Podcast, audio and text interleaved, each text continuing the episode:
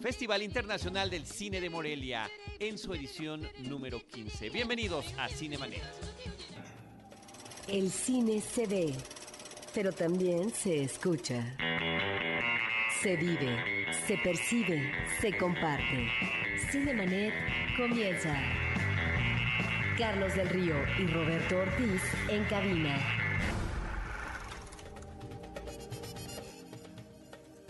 www.cinemanet.com.mx es nuestro portal, un espacio dedicado al mundo cinematográfico. Yo soy Carlos del Río y a nombre de Paulina Villavicencio desde Anchor Sound les doy la más cordial bienvenida. Saludo a nuestro productor Uriel Valdés y saludo al equipo Cinemanet. María Ramírez, ¿qué tal? ¿Qué tal? Aquí, feliz de estar con ustedes. Gracias. Diana Gómez, ¿cómo, ¿cómo te va? Hola, muy bien, muy y, padre. y por supuesto, Roberto Ortiz. Hola, ¿qué tal? Pues vamos a platicar Todos brevemente, breves, como sí, breve, todo- brevemente, todo breve. brevemente, cómo les fue, cómo estuvo, cómo vivieron, cómo sintieron todo este arranque del Festival Internacional de Cine de Morelia, uno de los festivales más importantes eh, de cine en nuestro país y que eh, en esta edición número 15, en sus 15 años, en su fiesta de quinceañera, pues trajo una serie de elementos interesantísimos. En el podcast de cartera ya platicábamos de lo que se opina de la película Coco, pero qué tal estuvo la gala de Coco, que fue eh, la película inaugural, que fue... eh, Crowded, ¿no? Estuvo Ah. llena, ¿no? no, bueno, nos imaginamos que efectivamente había gente para regalar por todos Sí, lados. sí. Eh, pues en esta decimoquinta edición del festival eh, abrieron por primera vez con una película animada, que creo que ese es un dato muy relevante. Eh, esta película animada que tiene lugar en México y es por eso que la que la estrenaron y además la investigación de esta película inició en, en Morelia, justamente como decía en el podcast ante- anterior, para que lo escuchen. Eh, ahí entramos más en detalle, pero decía Diana que, mm, que hicieron investigación en Oaxaca, Guanajuato y, y también en Morelia, este, los creadores de esta película. Entonces, eh, creo que es relevante que haya estrena, que haya abierto, inaugurado. eh, Coco, el, el festival, que fue un evento que se llevó a cabo en un Cinépolis, eh, Plaza Morelia, que está... Plaza Morelia, sí, sí. Este, y bueno, eh, se llevó a cabo en Cinépolis Plaza Morelia este, esta alfombra roja y, e inauguración del festival. Estuvo Alejandro Ramírez. Eh, Estuvieron los fundadores del festival, eh, que siguen siendo los directivos, Alejandro Ramírez Magaña, Magaña. eh, Cuauhtémoc Cárdenas Batel y Daniela Michel. Este, también llegó ahí el alcalde de, de Morelia, el gobernador, eh, pasaron por esta alfombra roja súper concurrida, tanto por medios como por público general. Era una cosa impresionante, o sea, siempre las alfombras rojas, pues, eh, no sé, por ejemplo, la, la de Disney con este Diego Luna, pues igual estuvo muy llena, pero esto era algo así excepcional, pues, ¿no? O sea, em, pues por ahí desfilaron los actores de doblaje que, que contribuyeron con su voz a esta película, como fueron eh, Gael García y Marco Antonio Solís, quien por cierto, eh, pues antes de la función pasó algo como un poco curioso y chistoso, ¿no? Eh, donde a este Alejandro Ramírez se le fue, ¿no? Y dijo, Marco Antonio, Marco Antonio Muñiz. Ajá, como que hubo risas, ¿no? Pero sí, y fíjate que no sé si toda la gente estaba como muy enterada de la participación de Solís en esta película. Yo, yo creo que fue hasta después, ¿no? Ya que entendieron por qué estaba ahí él, ¿no? Sí, yo también. De hecho, pensé porque dentro del festival también van a tener, este, o tuvieron y tu mamá también, cu- eh, que cumple 16 años. De, se- volvió a proyectar. Lanzada, se volvió a proyectar esta película. Entonces, cuando lo vi, como estaba Gael García y también estaba Cuarón, Estaban los Tenía yo ¿no? estaba, yo pensé que por eso estaba Marco Antonio. Había una El doble Buki. presencia entonces. Sí, exacto. Sí, de, de varios. Estaba Incluso muy redondo, Diego ¿no? Luna también. Sí, estaban los charolastras en ese primer fin de semana de festival, eh, que además también pues fueron el día domingo, eh, si no me mal recuerdo, a presentar lo que va a ser eh, Ambulante 2018, a platicar estos nuevos eh, imagen eh, de diseño que tienen, que cada estado va a tener un color diferente, que Morelia le toca el color, Morelia, Michoacán, perdón, le toca el color morado. Eh, igual, o sea, fue de las conferencias la de ellos, junto con eh, una participante que tuvo ahí una capacitación para hacer su, su propio corto, eh, o sea, fue una de las conferencias también más concurridas, pero pues volviendo a la noche inaugural, pues sí estuvo así como, como con mucha expectativa, ¿no? Eh, la mayoría de la gente se quedó pues con ganas, hubo mucha gente que se quedó con ganas de ver la película y no tuvo boleto a pesar de que se proyectó en varias salas, no sé cuál fue tu experiencia, pero... Sí. Eh, pues yo, todo el cine estaba proyectando Coco. Este, y sí, yo no lo sentí tan tan lleno porque como que llegué, pasé por la alfombra roja y me metí a mi sala y, y de hecho eh, vimos toda la transmisión de la alfombra roja dentro de la sala, que estuvo interesante esto porque pues pudimos ver eh, el speech que tenían en la, todos los speeches, los discursos que tenían en la sala 1.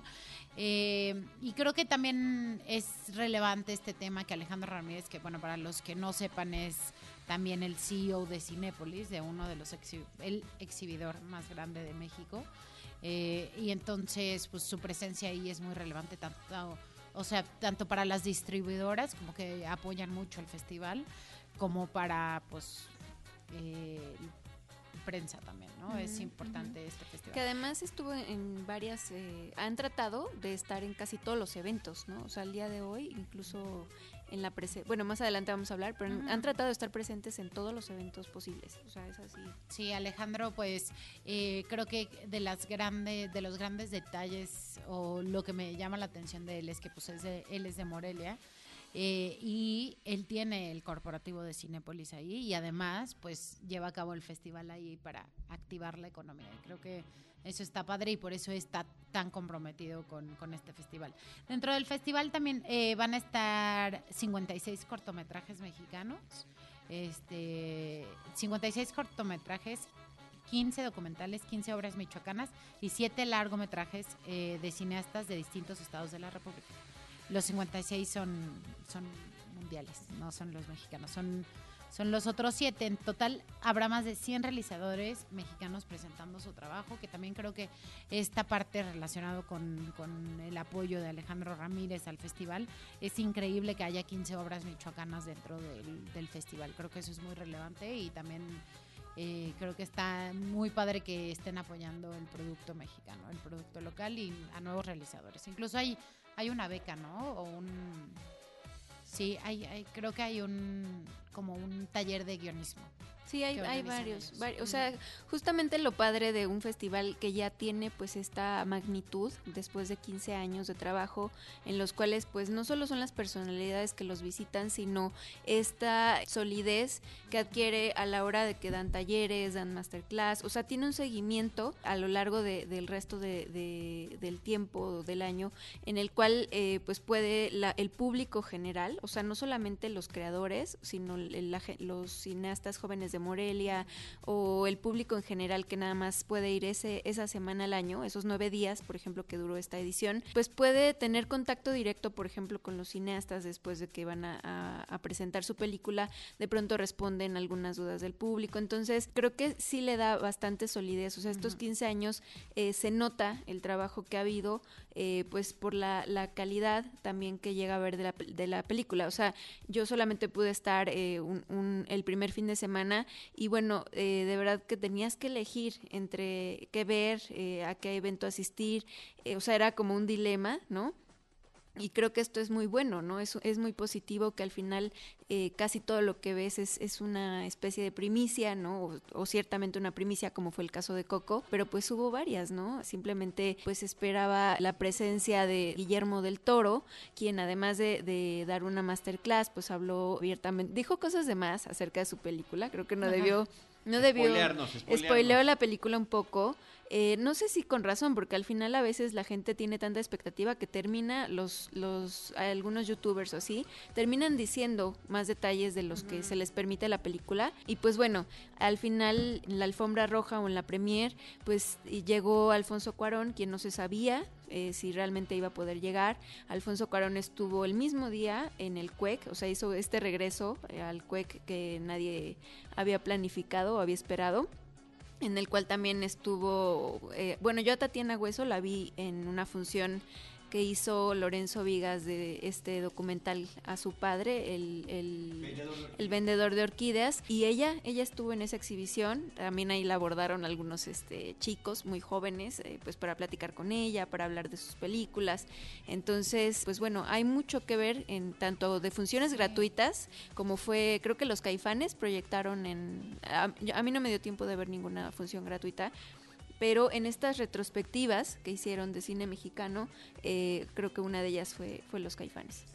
Oye, me gustaría que me comentaran también, porque fue uno de los eventos del fin de semana inaugural, la presencia de Al Gore con eh, An Inconvenient Sequel, ¿no? Ex, ex vicepresidente. Ex vicepresidente de Estados Unidos vino, eh, bueno, fue al festival eh, para presentar La Verdad Incómoda 2, An Inconvenient Sequel, The Truth, Truth to Power. Eh, que es la secuela del, documental Una verdad incómoda, que fue ganadora del Oscar. Y eh, bueno, él visitó, visitó Morelia para hacer una conferencia de prensa, también tuvo entrevistas, hubo un junket y además presentó este, la película.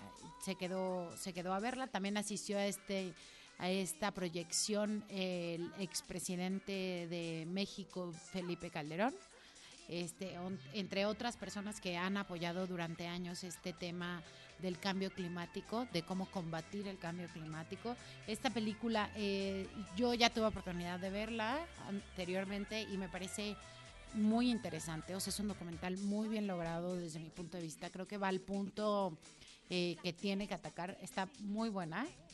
Y además creo que es muy relevante sobre todo porque Trump eh, decidió retirar a Estados Unidos del Acuerdo de París sobre el cambio climático. Y entonces creo que llega en un muy buen momento. Esta película va a estar distribuida por Cinépolis en México, se estrena el 17 de noviembre. Eh, la van a poder ver en algunos, en algunos cines como cartelera alternativa. Creo que vale mucho la pena verlo porque también eh, lo que mencionaba Al Gore dentro de, dentro de esta conferencia de prensa es el cambio climático es real y en realidad está afectando a los sectores más pobres de los países. Entonces, tenemos la oportunidad de hacer un cambio y todos podemos ser parte de, ese cambio, empezando desde comprar productos eh, que vayan más hacia esta idea de lo verde para que entonces las empresas se pongan las pilas y empiezan a hacer algo. Entonces, creo que me parece una persona muy, muy interesante. Pidió un Tesla para moverse dentro de, Morelia, porque pues para usar un coche eléctrico. Eh, muy coherente con lo que él predica. Entonces creo que vegano, vegano. Eh, decías que estuvo eh, presente el, el expresidente Felipe Calderón. Sí. Qué horror. qué horror. ahí está, ahí está la corrección política. Ahí está esta puesta en el contexto de un festival de estos ah, personajes, en el caso de la historia de México reciente, nefastos para este país eh, como presidente, porque no hay que olvidar que, porque claro, es la mascarada que estos presidentes, después de ser presidentes, finalmente manejan en tal o cual línea de acción, porque finalmente tienen que seguir metiendo la nariz. También es de Michoacán, en, algún momento. Sí, es de Michoacán, y hay que recordar que es en Michoacán donde él inicia esta fatídica, esta lamentable, ahí están los resultados eh, que recientemente en Semáforo Rojo eh, se habla de con respecto a la inseguridad y la violencia en este país. Ahí es donde empieza su guerra contra eh, el narcotráfico, que después dijo que no era guerra.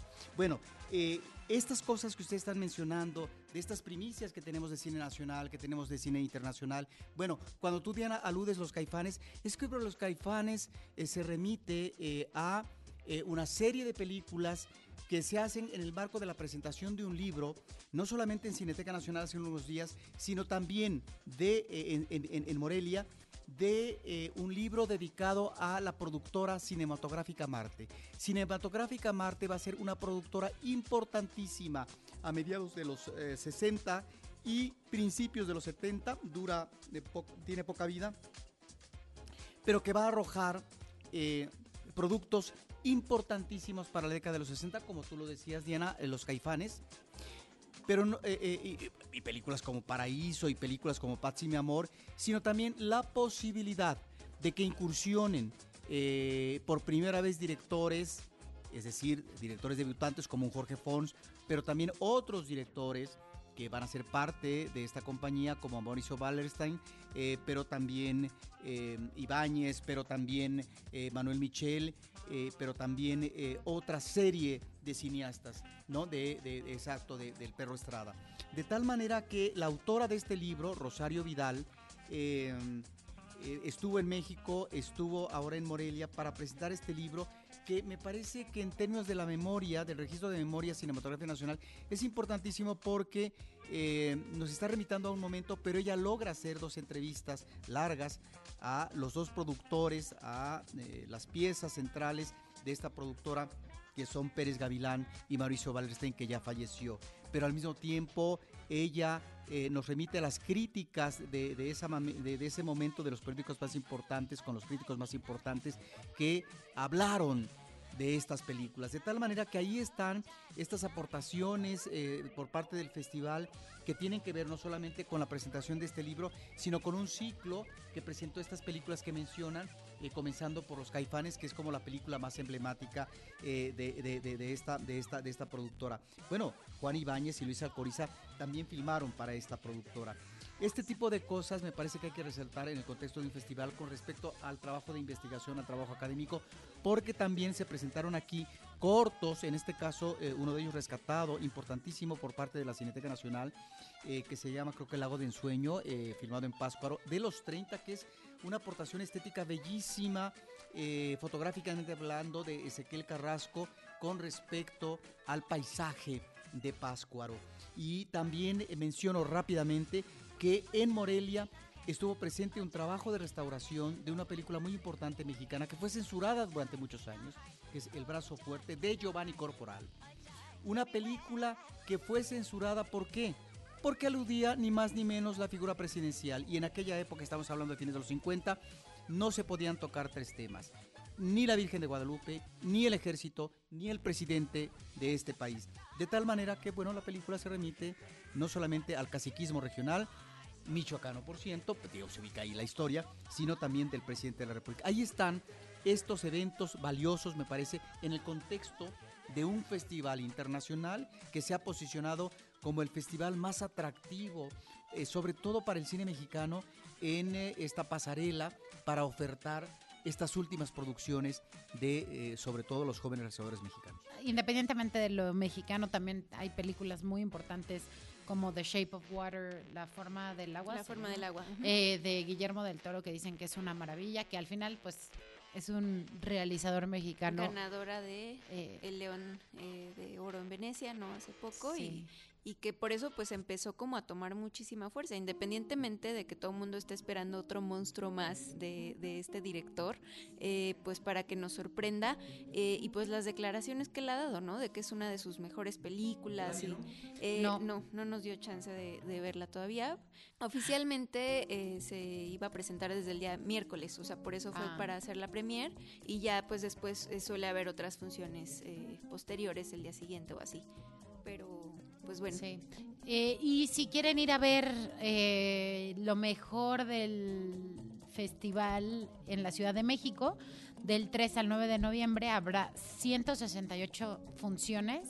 Nada en- más 168. Es, es- en realidad es, No, es está- poquito, ¿no? Sí, sí, sí, Pero, pero es importante, ¿no? Sí, es que va a haber, van a ser en diferentes sedes. Eh, del 3 al 9 de noviembre van a estar en Cinépolis Diana, Perisur, Millana, Carso e Un- y Universidad. El 4 y 5 de noviembre habrá funciones en la Cineteca Nacional, cinco funciones, con presencia de talento, algunas de esas funciones. El 4 y 5 de noviembre también habrá seis funciones en el Cinematógrafo del Chopo eh, donde se mostrarán programas de cortometrajes ganadores de las ediciones del festival. 10, 11 y 12 de noviembre, nueve funciones en la Filmoteca de la UNAM. Y también habrá una función al aire libre en el Parque Pushkin, eh, en la Roma Norte. Y otra en el Jardín Centenario en Coyoacán. Olviden todo lo que dije, pueden ver la información en moreliafilmfest.com. Muy bien. María, muchísimas gracias. Diana, eh, gracias por compartirnos la experiencia que vivieron allá. Roberto, por la información. Y a todos ustedes que nos hacen el honor y el favor de escucharnos y de continuar acompañándonos en este proyecto que se llama Cinemanet. Eh, redes sociales, arroba General Alola, arroba Deidali, arroba Charlie del Río y los de este espacio, arroba Cinemanet en Twitter, facebook.com diagonal Cinemanet, Cinemanet 1 en Instagram y Cinemanet 1 también en YouTube. En cualquiera De esos espacios, todo el equipo de Cinemanet los estaremos esperando con Cine, cine, y, más cine.